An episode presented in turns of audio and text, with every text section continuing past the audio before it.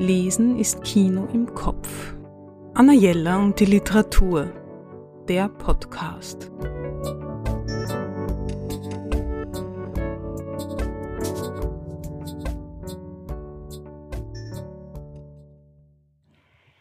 Der folgende Roman ist ein perfektes Sommerbuch. Bonnie Games, eine Frage der Chemie aus dem Englischen von Klaus Timmermann und Ulrike Wasel, erschienen im Piper Verlag. Der Roman beginnt 1961 und Elisabeth Zott, die Protagonistin, passt überhaupt nicht in diese Zeit. Sie ist selbstbewusst und zielstrebig, klug und attraktiv und sie ist Chemikerin.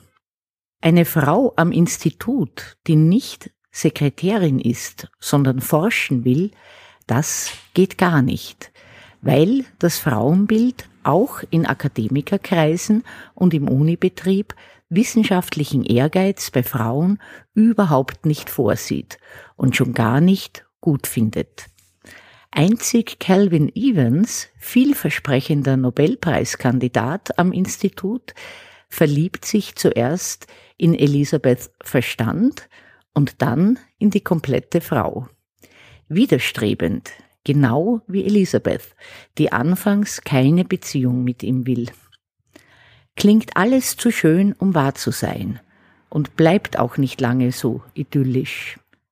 Schon nach kurzer Zeit des Zusammenlebens hat Calvin einen tödlichen Unfall und Elisabeth bleibt mit dem gemeinsamen Hund halb sieben zurück. Und sie ist schwanger. Ihr wird schnell klar, dass sie als alleinerziehende Chemikerin ihre kleine Familie nicht durchbringen wird können. Durch einen Zufall wird sie fürs Fernsehen entdeckt und soll ausgerechnet eine Kochshow moderieren. Die Sendung heißt Essen um sechs.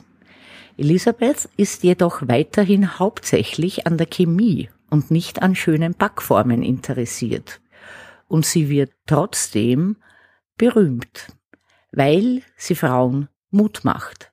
Mut zur Veränderung vor allem. Und weil sie auch in dieser Sendung nicht mit einem hübschen Kostüm auftritt, sondern es durchsetzt, im Chemikerinnenmantel dazustehen und den Frauen auch erklärt, wie Kochen funktioniert, wie die Chemie äh, da drin funktioniert.